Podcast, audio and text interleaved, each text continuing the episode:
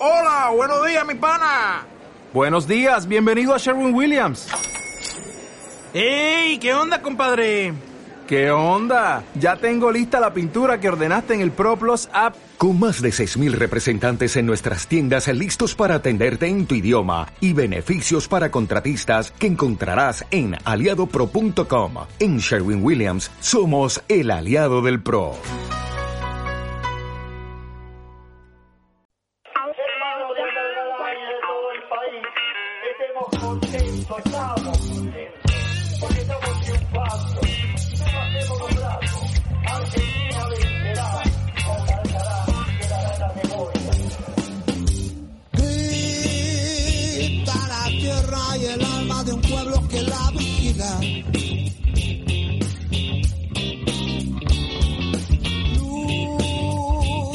Producido por la ONG Interprovincial Conciencia Solidaria. Les damos la bienvenida a este espacio de radio para informarse, reflexionar, debatir y compartir todos esos problemas ecológicos, medioambientales y sociales que nos afectan y nos incluyen a todos. Es urgente hacerse más consciente, es urgente ser parte del cambio. Aquí comienza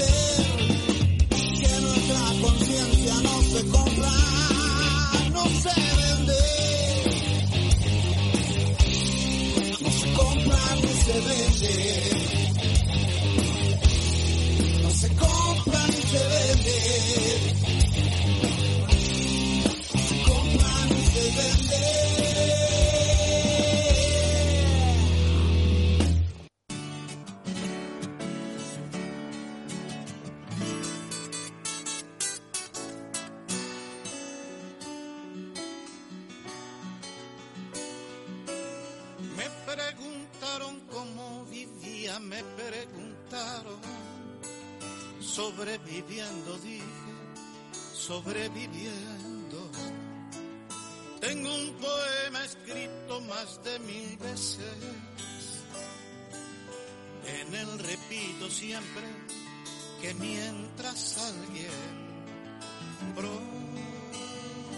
proponga muerte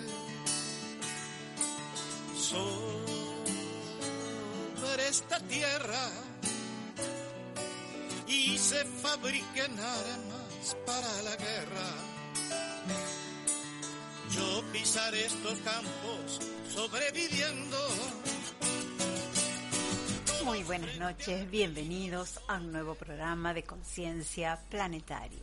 Esta es una producción de la ONG Conciencia Solidaria que trabaja por el ambiente y los derechos humanos nos presentamos quienes conducimos este programa. Fabián Copis. Hola Fabi, muy buenas noches. ¿Qué tal? Muy buenas noches a todos los oyentes y quien les habla, Adriana Arach. En la operación técnica, Santiago. Muchas gracias. Vamos a los datos de la radio. Para comunicarse con la radio lo pueden hacer al teléfono 558-0945 o por WhatsApp y Telegram al 341-546-9042. Salimos en simultáneo por FM Latina 945 y AM Libertad 1090 y también nos pueden escuchar en la web en www.amlibertad.com.ar y si no también en la web en www.latina945.com.ar todos los domingos de 20 a 21 horas. Desde la fanpage nos encuentran como Conciencia Planetaria, el mail es radioconcienciaplanetaria.gmail.com, desde el Twitter arroba coplanetaria y los datos de contacto en las redes de la ONG, Facebook, Instagram, Telegram y Tumblr, Conciencia Solidaria ONG, desde Twitter arroba consol-ONG desde YouTube Conciencia Solidaria Canal y en la web www.concienciasolidaria.org.ar y sino también el mail de la Regional de Santa Fe que es santafe.concienciasolidaria.org.ar. Bueno, hay varias efemérides que tenemos que recordar de esta semana. Tenemos varias efemérides. Esta semana arrancamos con el 5 de diciembre, Día Mundial del Suelo. El Día Mundial del Suelo se celebra anualmente el 5 de diciembre como un medio para centrar la atención en la importancia de un suelo sano y abogar por la, la gestión sostenible de los recursos del suelo. La Unión Internacional de Ciencias del Suelo recordó una jornada internacional para homenajear el suelo en el 2002, bajo el liderazgo del Reino de Tailandia y en el marco de la Alianza Mundial por el Suelo, la FAO ha apoyado el establecimiento formal del WSD como una plataforma mundial de concientización. La conferencia de la FAO aprobó unánimemente el Día Mundial del Suelo en junio del 2013 y solicitó la aprobación oficial a la Asamblea General número 68 de la ONU. En diciembre de 2013, la Asamblea General de la ONU respondió al designar el 5 de diciembre de 2014 como el primer Día Mundial del Suelo. Otra efeméride, el 11 de diciembre, Día Internacional de las Montañas. Saltamos un poquito y después vamos a ir a, al 10. Volvemos al día de oh, ayer fue. Hoy es 12. Eh, el 20 de diciembre de 2002, la Asamblea General de Naciones Unidas decide declarar el 11 de diciembre Día Internacional de las Montañas. Eh, las montañas albergan el 15% de la población mundial y aproximadamente la mitad de la reserva de la diversidad biológica del mundo. Además, suministran agua dulce para más de la mitad de la humanidad. Su conservación resulta clave. Sin embargo, se encuentran fuertemente amenazadas por el cambio climático y la sobreexplotación. A medida que los glaciares de montaña se derriten, los habitantes de las alturas, entre los más pobres del mundo, afrontan mayores dificultades para sobrevivir a causa de los desastres naturales. A todo ello, hay que sumar el hecho de que dicho derretimiento a una velocidad sin precedentes amenaza el suministro de agua dulce de millones de personas. Este problema es cosa de todos los días, se podría decir. De ahí que debemos reducir la huella de carbono y cuidar este tesoro natural. Bueno, estos días de la mano van porque el día del suelo, el día de las montañas, eh, las montañas como parte del suelo. Y, Exactamente. y bueno, la importancia de, cuidar eh, lo que albergan estas montañas, que son los glaciares, el agua dulce. la reserva de aguas dulces, el tanque que tenemos, este planeta.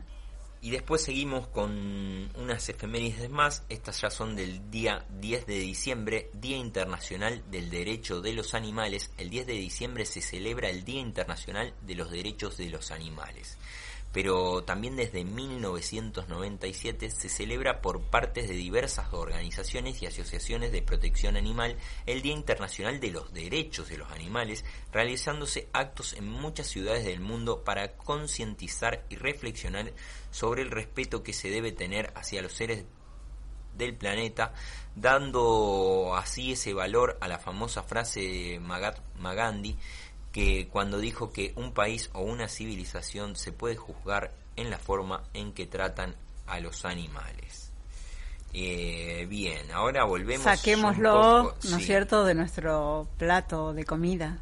Son seres sintientes, no son comida, exactamente. Esto es para, eh, no tiene que pasarnos desapercibido eh, el poder ir reflexionar sobre las formas de consumo y qué es lo que ponemos todos los días en nuestro plato es sumamente político, creo que es, hoy leíamos un, un, flyer medio a modo de gracia, pero es más político que lo que publicamos en el Facebook, decía, y sí, que lo que estamos publicando constantemente en las redes sociales, el consumo, entendiéndolo como todo consumo es político y desde la base de lo que ponemos en nuestro plato podemos estar realizando un acto de micropolítica que puede llevar quizá a un cambio mayor a lo largo del tiempo. Es solamente proponérselo eh, y después también se, se, podría decir dar el ejemplo desde ese lugar. Eh, tenemos también el día 5 de diciembre, Día Internacional del Voluntariado. El 17 de diciembre de 1985, la Asamblea General de Naciones Unidas, en la resolución 40-212, invita a los gobiernos a celebrar todos los años, el 5 de diciembre, un Día Internacional del Voluntariado para el Desarrollo Económico y Social y los exhorta a adoptar medidas para que se cobre mayor conciencia de lo importante de la contribución que aporta el voluntariado lo cual estimulará a más personas de toda condición a ofrecer sus servicios como personas voluntarias, tanto en los países de orígenes como en el extranjero. Bien, de nuevo, volvemos al ejemplo. ¿Cuán, cuán importante es aportar desde, desde lo voluntario y de... Y desde trabajar a honorem, justamente, trabajo eh, de servicio hacia el planeta y hacia todo lo que habita en él. Bien, y después seguimos con el 10 de diciembre, Día de la Restauración de la Democracia. Eh, hoy esto fue en el día 10 de diciembre, pero bueno, conmemoramos en nuestro país el retorno a la democracia que tuvo lugar el 10 de diciembre de 1983. Con la asunción del presidente Raúl Alfonsín, el pueblo argentino recuperaba la democracia y con ella el Estado de Derecho tras siete años de dictadura cívico-militar. Y también el 10 de diciembre precisamente es el Día de los Derechos Humanos. El Día de los Derechos Humanos se celebra cada 10 de diciembre conmemorando el día en que en 1948 la Asamblea General de las Naciones Unidas aprobó la Declaración Universal de los Derechos Humanos. En 1950 la Asamblea adoptó la Resolución 423 invitando a todos los estados y organizaciones interesadas a que se observe se observen el 10 de diciembre de cada año como el Día de los Derechos Humanos. Y en referencia a eso tenemos un audio de nuestro compañero, el licenciado Matías Ruiz, que vamos a escuchar a continuación. Muy buenos días, tardes o noches, dependiendo en qué lugar se encuentren y a qué hora estén viendo este bellísimo programa de conciencia planetaria, programa de la ONG Conciencia Solidaria desde Rosario en Santa Fe mi nombre es Matías Ruiz, soy integrante de Conciencia Solidaria también, pero de la Regional Córdoba, y aquí me encuentro ahora para hablar, como bien ya seguramente han anunciado los conductores de este programa, acerca de las dos efemérides que se han cumplido hace unos días, más precisamente el 10 de diciembre la efeméride del Día de los Derechos Humanos y también el 10 de diciembre la efeméride de la restauración de la democracia. A su vez también es el 10 de diciembre el Día eh, de los Derechos Animales, ¿no? acorde a los derechos humanos. Eh, pero seguramente eso lo hablará el programa y yo me voy a enfocar en estos otros dos. El Día de los Derechos Humanos se celebra cada 10 de diciembre, conmemorando que en 1948 la Asamblea General de las Naciones Unidas aprobó la Declaración Universal de Derechos Humanos. En 1950 la Asamblea adoptó la resolución 423 invitando a todos los estados y organizaciones interesados a que observen el 10 de diciembre de cada año como Día de los Derechos Humanos. Por eso es que el 10 de diciembre es el Día de los Derechos Humanos. Obviamente tiene que ver con esta conmemoración que eh, cierra el proceso de las dos guerras mundiales, eh, donde obviamente en la inexistencia de un tratado eh, de carácter universal, de carácter internacional respecto del respeto de los derechos humanos, eh, durante las guerras eh, ciertamente estos derechos humanos básicos y fundamentales jamás se han respetado. ¿no? Y no solamente durante las guerras, actualmente los enormes niveles de pobreza que tiene nuestra Argentina, se han publicado recientemente los datos, de los porcentajes de población en nuestro país que actualmente están bajo la línea de pobreza y ciertamente los derechos humanos de estas personas que viven bajo la línea de pobreza también están siendo vulnerados. Eh, no es solamente el derecho a la vida, primero y fundamental, obviamente, de los derechos humanos, sino muchos otros más los que tienen que ser observados, respetados y principalmente beneficiados por los gobiernos de todos los países, el nuestro incluido, obviamente. Eh, por otro lado, también el 10 de diciembre, como decíamos, Día de la Restauración de la Democracia. Se sancionó, esta es una fecha nacional de nuestro país, bajo la ley 26323, se fija esta fecha con el objetivo de promover los valores democráticos, resaltando su significado histórico, político y social, dice eh, la página oficial del Ministerio de Cultura y Educación de la provincia de Buenos Aires, perdón, de la Dirección General de Educación, eh, de Cultura y Educación de la provincia de Buenos Aires, eh, cito abc.gov.ar respecto a esta fecha. Y continúa. Con el conjunto de promover los valores democráticos, resaltando su significado histórico, político y social, el 10 de diciembre se conmemora el Día de la Restauración de la Democracia en todo el territorio nacional. Bajo la Ley 26323, sancionada en el año 2007, todos los argentinos tenemos en este día el recuerdo histórico de lo que fuera la recuperación del sistema democrático y el Estado de Derecho, luego de los siete años que durara la última dictadura militar iniciada el 24 de marzo de 1976. El 30 de octubre de 1983 se realizó la elección presidencial en la que resultó electo como presidente de la nación el doctor Raúl Alfonsín. El 10 de diciembre asume el cargo en una fecha que queda grabada en la historia de nuestro país, marcado por la necesidad de entendernos como sociedad en el marco del ejercicio constitucional, el respeto de las libertades individuales y la vigencia permanente de los derechos y garantías en todos, eh, perdón, de todos los argentinos.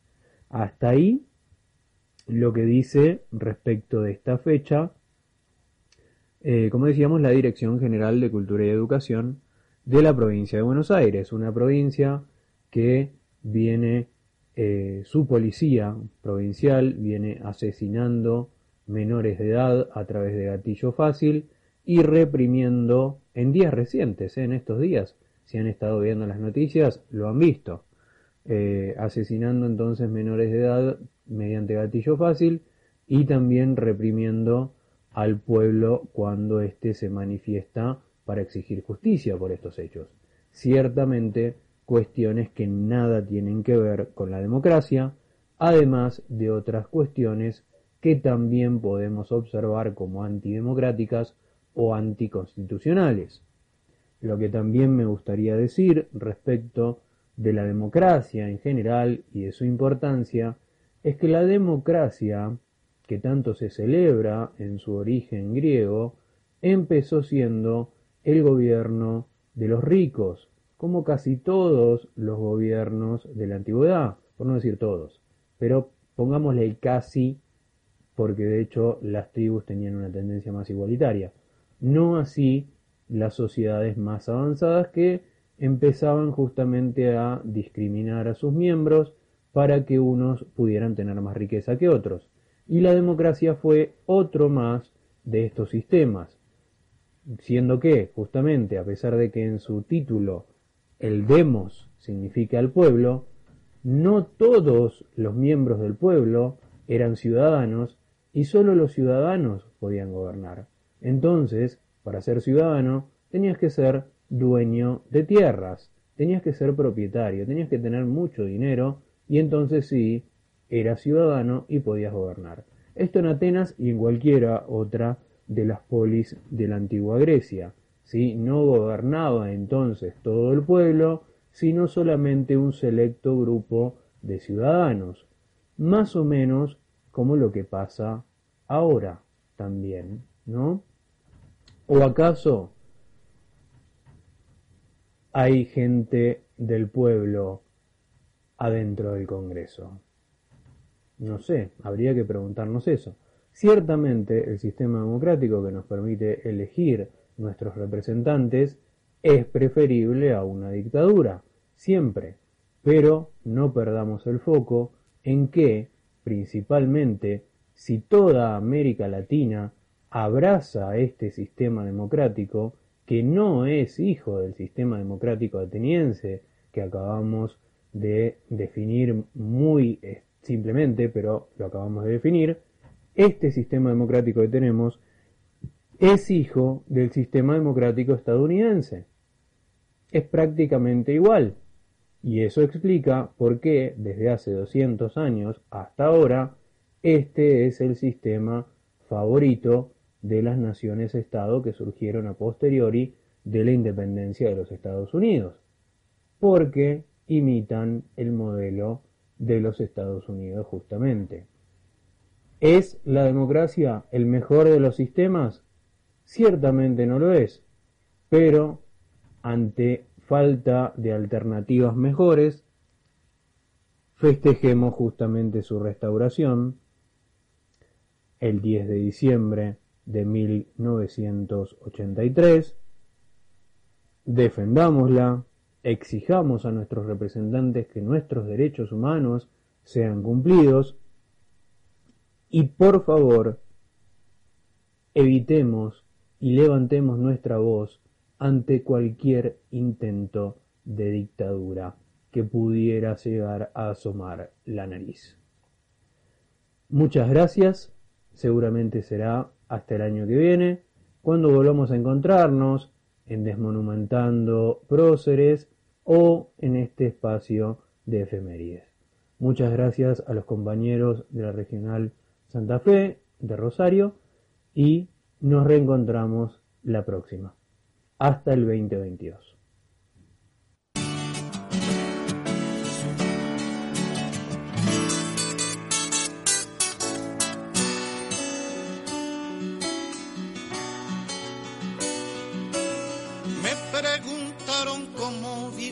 Me preguntaron.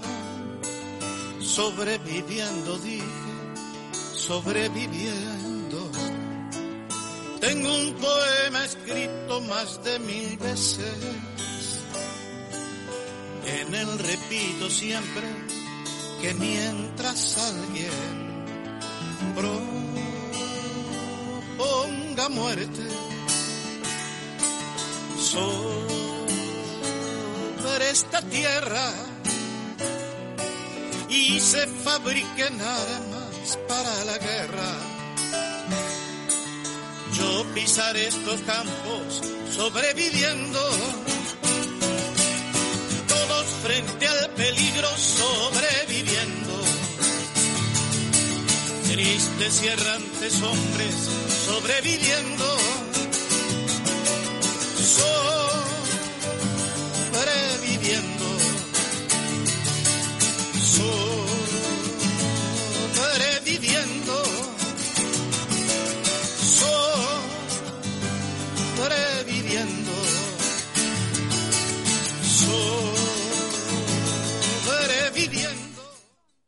Casi nadie conoce cuál es el origen de los alimentos que son ofrecidos en las góndolas, qué sustancias los componen, qué tratamiento se les da y mucho más aún, qué aportan a nuestro organismo. Para que en tu plato haya carne, los animales pasan por un sádico maltrato. No son materia prima ni elementos de entretenimiento para el ser humano. Son hermanos que necesitan que amorosamente los acompañemos en su escalada evolutiva. Entra a www.concienciasolidaria.org.ar y encontranos en Instagram y Facebook como Conciencia Solidaria ONG, en Twitter como arroba consol-ONG. Sumate, tu adhesión hace la diferencia.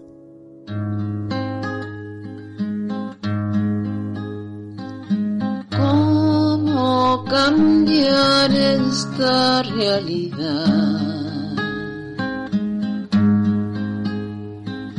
Cómo ayudar al reino animal. Fuimos truncando la libertad de seres que solo deben vivir y.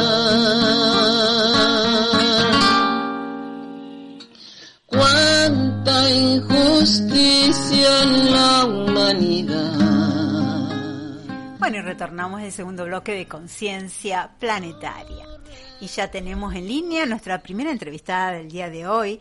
Ella es Agostina García, miembro del Consejo de Ambiente de Villa Allende, también de la agrupación La Reserva No Se Toca y de la Asociación Civil Ambiente Sano por un buen vivir de la provincia de Córdoba. Con ella vamos a estar hablando de una situación justamente de esta reserva en Villa Allende, donde la empresa mega minera, el Gran Ombú, pretende avanzar sobre 110 hectáreas de bosque nativo de categoría roja. Y si esto sucede, su cráter de 90 hectáreas, o sea, más de 300 metros de profundidad, triplicará su tamaño, justamente en la reserva hídrica, recreativa y natural Villa Allende. Hola, muy buenas noches. Gracias Agostina por recibirnos. Hola, buenas noches. ¿Cómo les va a todos? ¿Qué tal, Agostina? Bueno, contanos un poco sobre la situación que se está viviendo allí en esa reserva y cuáles serían las consecuencias de esta empresa minera si se amplía, este, se pretende avanzar sobre el bosque nativo. Bueno, para comenzar me gustaría adentrarle un poquito en la historia. La reserva se creó en el año 2002 eh, a causa de una gran inundación que hubo en Sierras Chicas. Eh, los intendentes vieron como necesario la necesidad de preservar el pulmón natural que era el bosque serrano y crearon la reserva de Allende que tiene aproximadamente entre 7.000 y 8.000 hectáreas. Bosque nativo, categoría roja, que eso significa que es de máxima eh, preservación, eh, porque hay especies, eh, hay bosques de especies que no hay en otros lugares, por ejemplo, hay un bosque de orcos quebrachos que tienen aproximadamente entre 300 y 400 años, entonces tiene una carga natural muy fuerte. En el año 2002, la minera El Gran Ombú, cuando se declaró la reserva, la minera ya estaba, pero la minera dijo que estaba de acuerdo, esta parte no le iba a tocar. En el año 2012, accede compra 1.100 hectáreas en zona de reserva. Y en ese mismo año, solicita a la provincia el avance en 110 hectáreas de bosque nativo ya dentro de la reserva. Este avance se divide en tres etapas. Este avance es de 110 hectáreas que si explotan como explotaron estas 90 hectáreas, se convertiría en el, en el cráter más grande de Latinoamérica en triturado granítico. Actualmente, el cráter que hay en la ciudad de Villa Allende, en la provincia de Córdoba, es el segundo cráter más grande del país. Increíble. ¿Qué pasa si perdemos eh, este? Se convierte en un cráter, no, no hay vuelta atrás. De ahí, de estos cráteres que viene la gran especulación inmobiliaria que sufrimos nosotros en Sierras Chicas. Eh, entonces, necesitamos, ¿qué hicimos? Bueno, denunciamos la situación que ya viene, ya data hace muchos años atrás, se van a ser 10 años. La reserva cumple el año que viene 20 años y todavía no tiene su plan de manejo ni está reglamentada. Entonces, el Gran Ombú pretende avanzar, los grandes clientes del Gran Ombú son la provincia de Córdoba, entre otras provincias. Necesitamos a gritar a viva voz que el, la, la mega minera del Gran Ombú no puede avanzar sobre esta zona de reserva, porque si avanza sobre estas 110 hectáreas, cuando estas 110 hectáreas acaben, van a seguir avanzando por más. Cada vez van a, van a tener 110, 110 y 110, porque ellos son dueños de 1.100 hectáreas de bosque nativo. Ahora, eso por ley no está prohibido. ¿Cómo es que se le vendieron esas hectáreas que están en rojo? O sea, ¿para qué querés comprar algo si está eh, en categoría roja que no se puede hacer ningún tipo de actividad totalmente en reserva? O, o sea, se están violando problema- leyes. Claro, el problema cuál, acá viene el tema de las leyes. La ley de ordenamiento territorial de bosque nativo, la 9814, declara el área esta, por ejemplo, en zona roja. Pero en el artículo 14, en el artículo 34, dice que en zonas rojas se puede explot puede haber explotación minera y estas zonas pueden ser utilizadas para bienes eh, como bienes eh, uso de bien público, viste así como por ejemplo eh, rutas, por así decirlo, o infraestructura. ¿Qué pasa? Esta ley provincial va en contra de la ley de presupuestos mínimos nacional que dice que las zonas rojas son zonas rojas y se deben preservar así.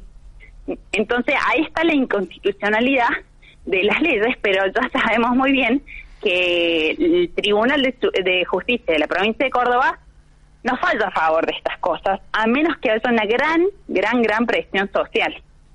Si la sociedad no se une a, solicitar, a exigir que la provincia conserve este bosque, que la provincia de Córdoba actualmente tiene menos del 3% de bosque nativo. A, a, ese, a ese estado estamos no tenemos margen para decir, bueno, tenemos el 40, 50% de bosque y bueno, hacemos son el sacrificio. No, tenemos menos del 3%. Y ya hemos visto que eh, Tierras Chicas ha sufrido en el año 2015 una de las inundaciones más grandes en la historia. Todavía hay muchísimas personas que están esperando la remediación económica de la provincia que no les ha dado ninguna solución. ¿Qué va a pasar si la, cante, la mega minera avanza y la inundación de 2015 se duplica. ¿Quién nos va a venir a nosotros a, solucionar? Nadie, porque la provincia, al, ser clientes de ellos, siguen siendo sus cómplices, por así decirlo. Entonces, la única forma, ya hemos eh, presentado recursos de amparo, pedidos de informe, eh, pedidos de informe a vialidad, a hidráulica, y, y todavía no hemos tenido respuesta. Ya han pasado cuatro, diez años y nadie nos responde. Entonces lo que sí vimos es utilizar el poder de las redes sociales que tienen mucho en estos momentos para solicitarle ya un freno a la provincia y a la mega minera de León. Exactamente.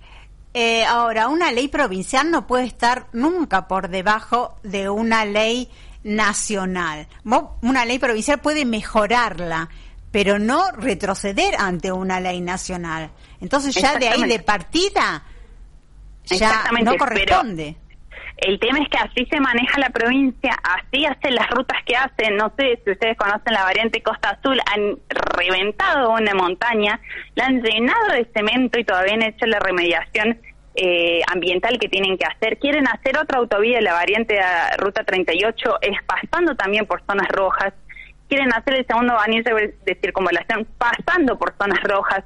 Entonces la provincia es como ellos hacen obras y listo. Y si las obras se llevan absolutamente todos nuestros bosques nativos, a ellos no les interesa, no, no es prioridad para ellos. No es redituable tener bosques nativos.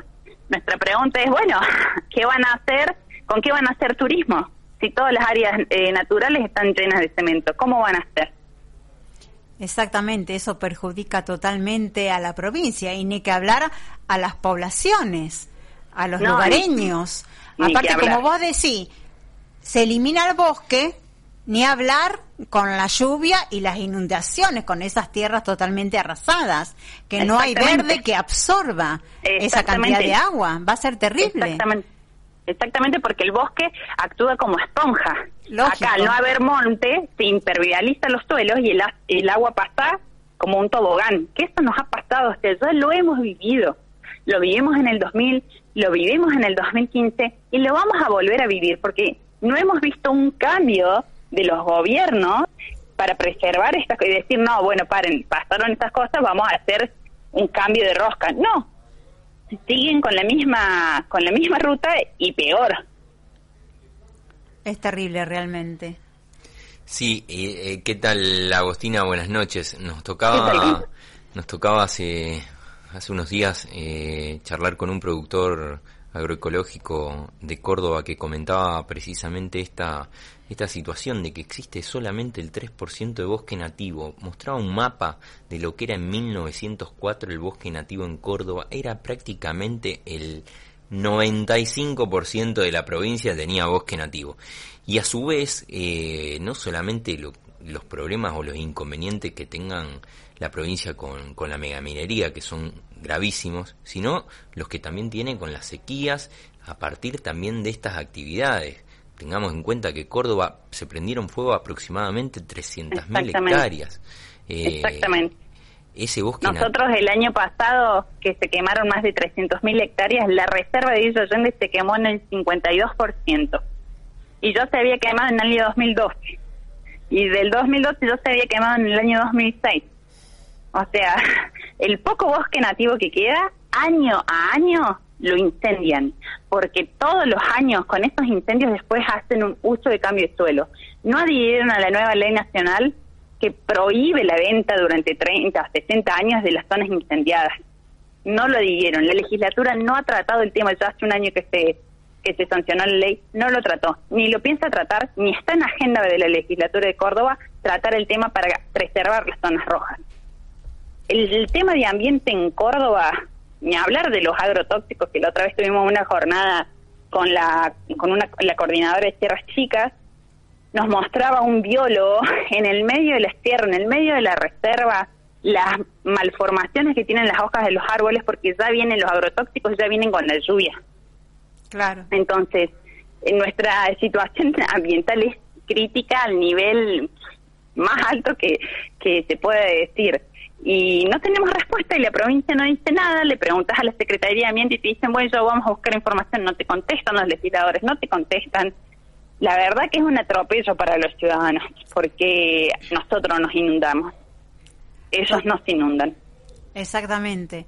Eh, son todos cómplices. Vemos que el poder político junto con los empresarios son los responsables de esta degradación de los suelos, degradación del agua, degradación del aire y los que viven toda esa degradación son los ciudadanos. Ni Parece hablar de ser que pueblos- ellos están ajenos a todo esto. Totalmente. Realmente lamentable. Totalmente. Nosotros nuestras reservas en Villa Allende son tienen cuencas hídricas. Secan las cuencas. Córdoba se está quedando sin agua y lo que nos dicen es que van a traer agua del Paraná. El Paraná tiene la, baja- la bajante más grande de su historia. en- entonces, ¿de dónde nos van a dar agua? Siguen aprobando urbanizaciones cuando los recursos naturales de la propia tierra ya no dan más. En Villa Allende convivimos con líquidos cloacales porque no tenemos cloacas acá. Tenemos Pozo Negro. Aprueban tantas urbanizaciones que la tierra ya, no sé, parece que No le tienen que más. poner un pasacalle para decir, por favor, termínenla, a- paren un poquito. Pero no, parece ser que son oídos sordos, que no lo ven, que ellos viven otra realidad completamente diferente a la nuestra. Entonces estamos en una situación de emergencia climática ya, necesitamos una respuesta ya, necesitamos que la gente conozca la situación de Villa Allende porque muchísima gente de la misma Villa Allende no lo conocía. No sabía que en Villa Allende, no sabían que en Córdoba teníamos el segundo cráter más grande del, del país. O sea, Realmente. tiene 300 metros de profundidad y 800 metros de largo. Es enorme y lo quieren triplicar. Es y terrible. nadie terrible hace realmente. nada al, al respecto. Entonces es como, es mucho. Demasiado. Bueno, Agostina, te agradecemos muchísimo esta comunicación y, por supuesto, nuestro micrófono va a estar siempre abierto para aquellos que quieran comunicar. Desde aquí Muchísimas gracias. Muchísimas gracias por la difusión, por sumarse. Muchas gracias. Se los agradecemos No, gracias a vos. Buenas noches. Que anden muy bien. Hasta luego. Gracias. Breve pausa y retornamos.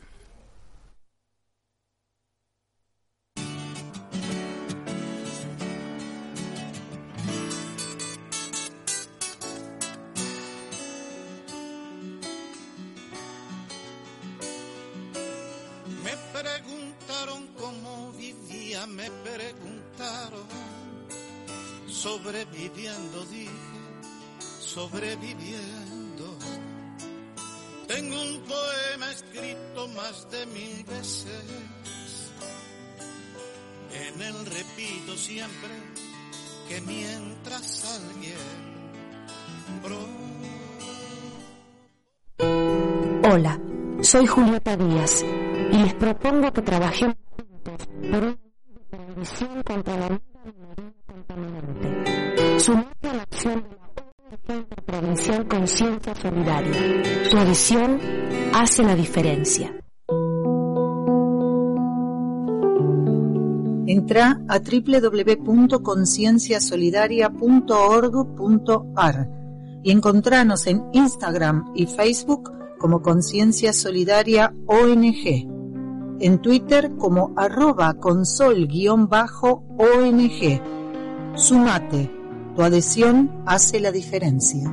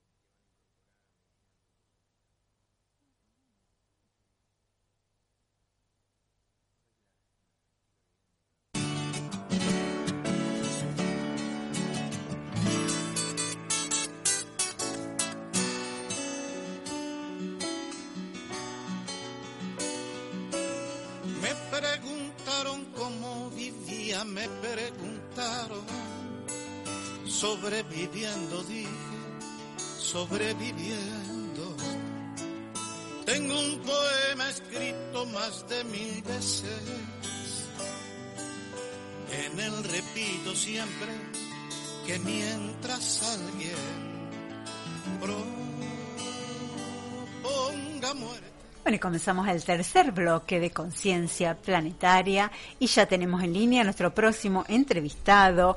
Él es Héctor Chacho Jansson, eh, productor de uvas en Caucete y Calingasta en la provincia de San Juan.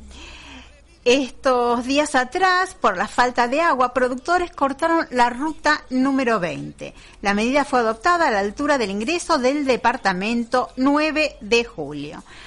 Hola Héctor, muy buenas noches, gracias por atendernos. Hola. Sí, Hola Héctor, ¿nos escuchás? buenas tardes, ¿cómo le va? ¿Qué dice? ¿Qué tal? Buenas tardes, ¿cómo está? Un gusto escucharlo. Eh, Gracias, contanos escucha muy Héctor bien, muy acerca... bajito, pero lo escucho. ¿Me escuchás bien? Sí, te escucho. Ah, perfecto. Bueno, Héctor, contanos acerca de este corte de ruta que tuvieron que realizar eh, los productores, porque parece que en San Juan a los productores justamente se les cortó, le cortaron el agua. Bueno, sí, efectivamente, esto no es un tema este, de ahora, es, es un problema de, de un fracaso de una gestión integral de, eh, de ambiental e hídrica. Y este, hay que entender, digamos, que el río tiene un balance y tiene las concesiones otorgadas. Y bueno, a través de los años han ido avasallando sobre las concesiones, digamos, de uso agrícola en, en privilegio de otras que no tenían las concesiones. Y así es como se ha ido generando un proceso de desertificación del valle de Tulum, Luyón y Sonda, y también de la pérdida más o menos de casi un 50% de, de la matriz productiva. Entonces está quedando ya este, lo que resta. Y efectivamente en nuestra cordillera, que se nutre, digamos, de la nieve para el escurrimiento hídrico anual, este, eh, se ha producido el efecto de cambio climático ya bien acentuado y está en un proceso, digamos, de, caída libre, ¿no? De escurrimiento de glaciares, de pérdida de, de los acuíferos, este, de las vertientes, pero lamentablemente también en una gestión donde se sobreexplota, se hace, hace un impacto local sobre la, la sobre pastoreo de animales y particularmente la actividad minera que está haciendo exploración y cateo, particularmente los cateos son los más más más, más perniciosos, digamos, en una cantidad que no escapa a, incrementar el problema, digamos, de, de, la caída del volumen hídrico anual para para todos los usos de San Juan. Y este eh, yo pertenezco a, a la comisión de regantes del departamento de hidráulica, nosotros tenemos el departamento eh, que es una empresa mixta, por decir así, del Estado y de los regantes de, de los usuarios. Y mm, todos los años se acuerda con los regantes, con las comisiones de canales y con la junta de riego un cronograma de distribución de agua para el uso agrícola. Y en este caso lo que se produjo es una interrupción eh, sin, sin aviso este, y en forma unilateral por el Consejo, por la autoridad del Consejo. Este, en virtud, digamos, de que alegan, y eso es lo que estamos reclamando a ellos, es decir, que es lo que alegan para este, incumplir con el mandato y con la ley y este, violar, digamos, el cronograma de riego, sabiendo que estamos en el momento de mayor demanda hídrica, de mayor requerimiento hídrico para nuestros cultivos, y que significa que ya estamos regando en condiciones de infrarriego, o sea, asumiendo una producción que va a tener eh, graves pérdidas, quizás la posibilidad de, de, de, secarnos. Este, por eso es que fue una convocatoria que hicimos sobre la Ruta 20 y el CAICO que le llamamos, y bueno, que derivó en una especie de corte.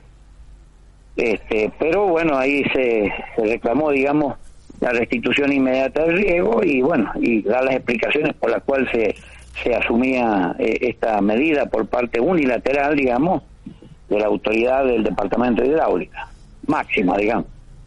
Ahora, este, ¿tuvieron alguna respuesta por parte de, del gobierno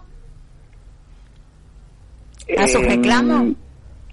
Mire, esto está en el, el, el manejo del gobierno es a través de eh, la dirección de hidráulica.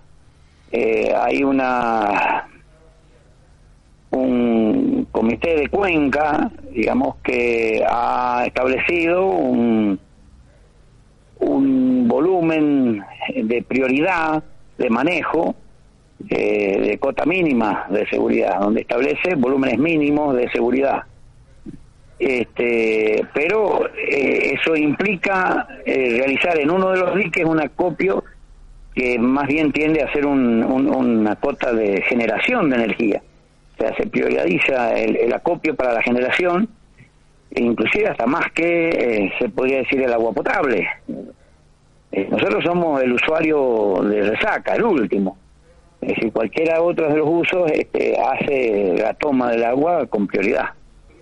Eh, y digo esto porque los diques tienen un problema en su sistema de administración de desembalse, de regulación de desembalse, que ponen cierto riesgo de regular los desembalses para todos los usos. No, no, no sigue el mismo eh, diseño constructivo que el litio yum. Nosotros antes podíamos regar con una batería de pozo y el litio yum. Ahora no podemos regar con una batería de dique. Ahora, no no desconocemos que el, el- el caudal hídrico ha- se ha reducido, pero el gobierno, mientras otros países, 20, 30 años atrás, declararon política de Estado del agua, porque esto es eh, desde el origen de la humanidad, se sabe que el agua es el insumo. Sin vital y agua no hay vida.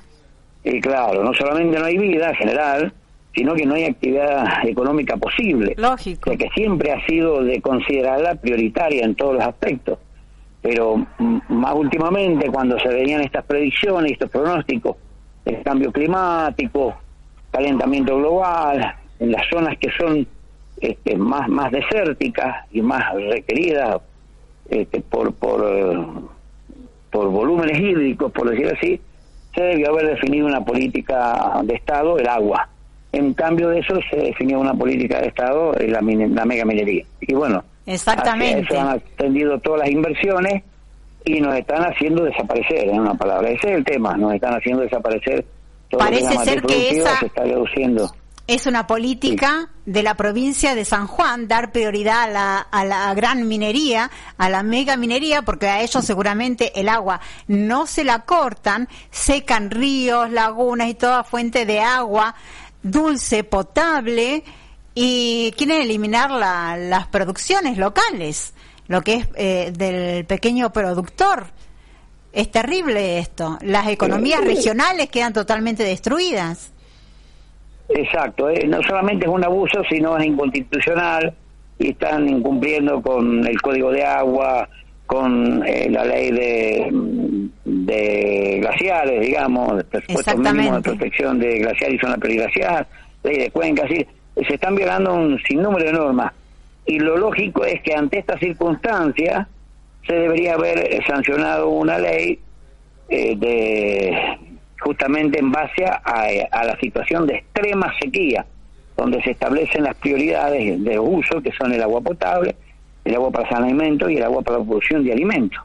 Sin embargo, no lo sacan una ley de crisis hídrica y para financiamiento, etcétera, pero no establecen eh, con rigor cuáles son esas prioridades. Y lo lamentable es que a expensas de nuestros derechos constituidos por más de 100 años y en perjuicio, ¿no es cierto?, de nuestra actividad y de otras actividades también, están priorizando las concesiones este, eh, mineras en alta cordillera, que lógicamente no están haciendo, no son amigables con el ambiente, ni están fabricando agua ellas allá.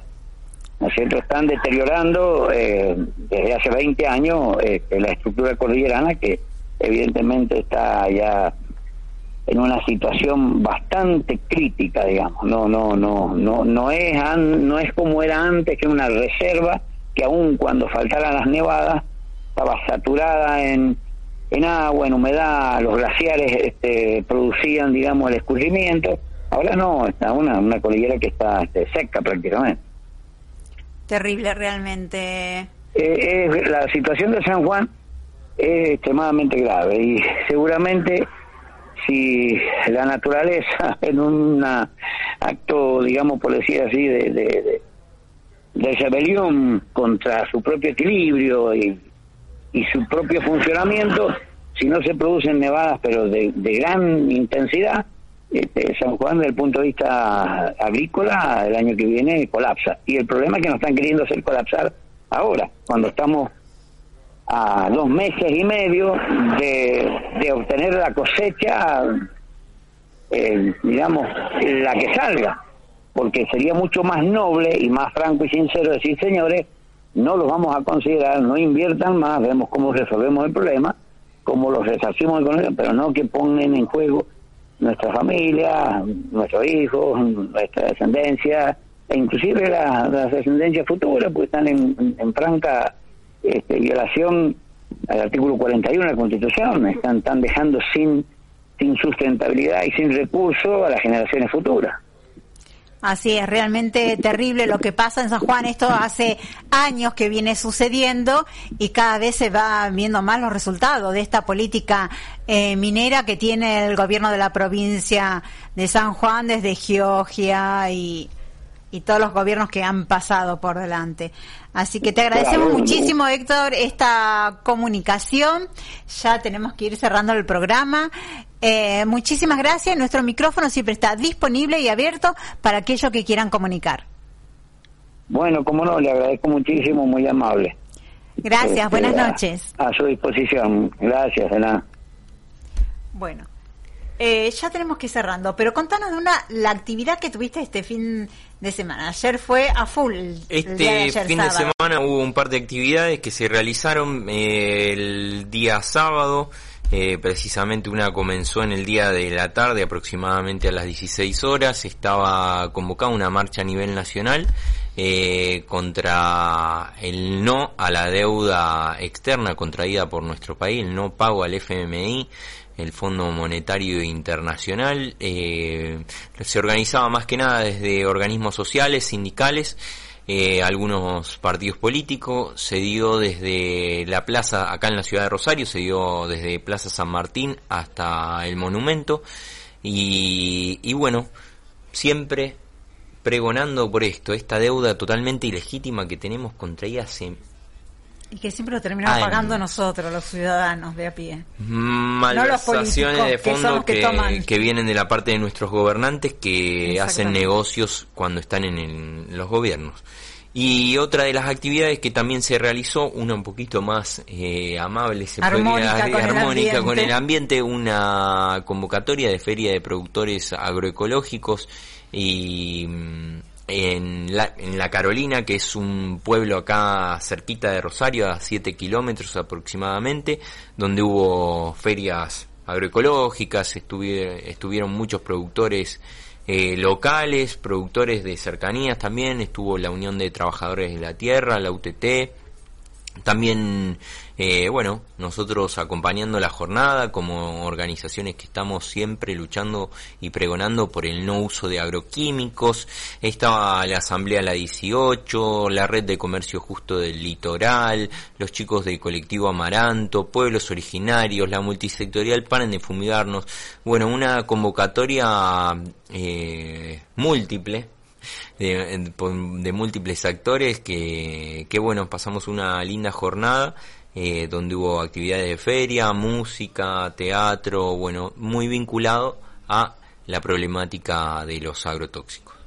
Así es. Bueno, y hemos llegado al final del programa del día de hoy. Nos estamos despidiendo. Será hasta el próximo domingo con más Conciencia Planetaria. Que tengan una excelente semana. Muchísimas gracias. sobre esta tierra